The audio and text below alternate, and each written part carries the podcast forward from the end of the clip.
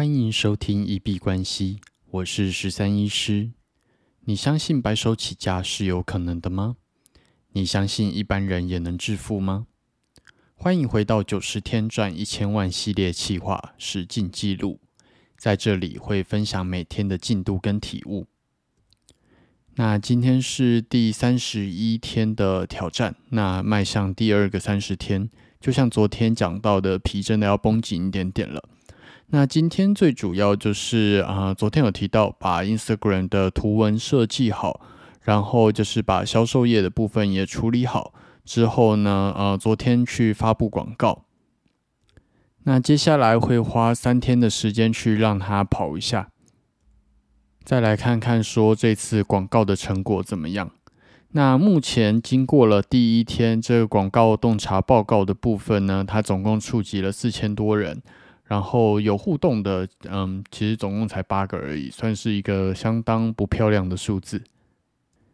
但是至少吸引了八十三个人点进去网站去做了解。那以转换率来说，这个只有两 percent，算是非常的不漂亮。但是蛮让我惊讶的是，竟然有五个人去做了他的分享。那是不是表示这个狗狗关录音的这样子的一个服务啊？可能有一些人他会想到说，他的朋友可能会有这样子的需求，所以有做一个转发的动作。那其实这五个转发对于我来说是一个蛮重要的数据，因为它就证明了啊市场上确实是需要这样子的服务。那确定需要，其实就可以开始来进行第二阶段行销漏斗的设计了。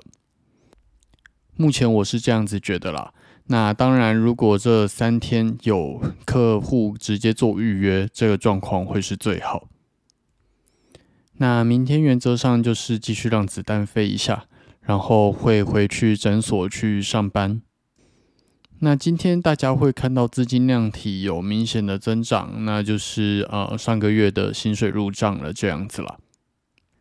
在不离职创业的情况下，好处就是你本业的收入即使打折，但是比起一些完全没有收入的创业者来说，你会更有底气去做更长时间的尝试。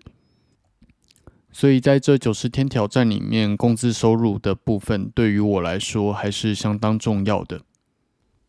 那今天稍微来聊一聊朋友这件事情。对于我来说，我是一个相当重感情的人，所以啊，就是有朋友出席聚会，然后我都会去看一下这样子。当然，这个会是在九十天挑战里面可能会需要暂时割舍的部分，但是那个就是我平常的状况了。那啊，对于我来说，朋友有一个很重要的中心理念，就是我认为每次的相见都可能是最后一次。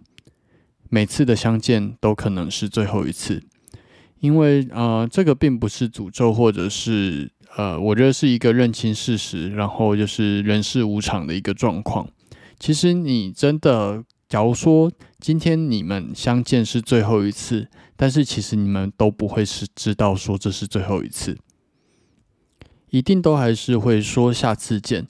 但是当真的意外或者疾病到来的时候，疾病可能还稍微比较能够预估一点点，但是当意外真的到来的时候，你永远都不知道你们上一次见面可能就已经是你们最后一次见面了。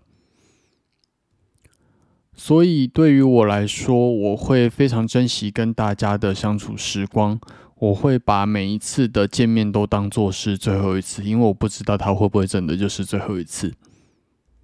那当然，这个还是要做一个平衡啦，不可能说每次跟朋友出去玩，然后每次要说拜拜的时候都哭哭啼啼的这样子。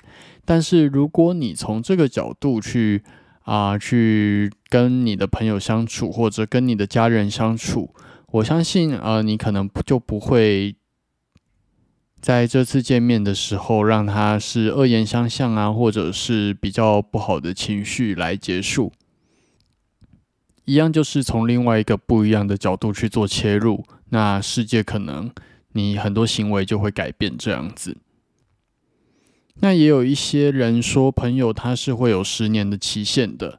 比方说，国中能够跟你玩的最好的朋友，可能就是一起打球的朋友。但是到了高中，比较熟的朋啊，可能以前跟你打球那些朋友就会渐行渐远，因为你们上了不一样的高中，有了不一样的志向目标。可能有人啊，为了升学，有一些人是有其他的决定。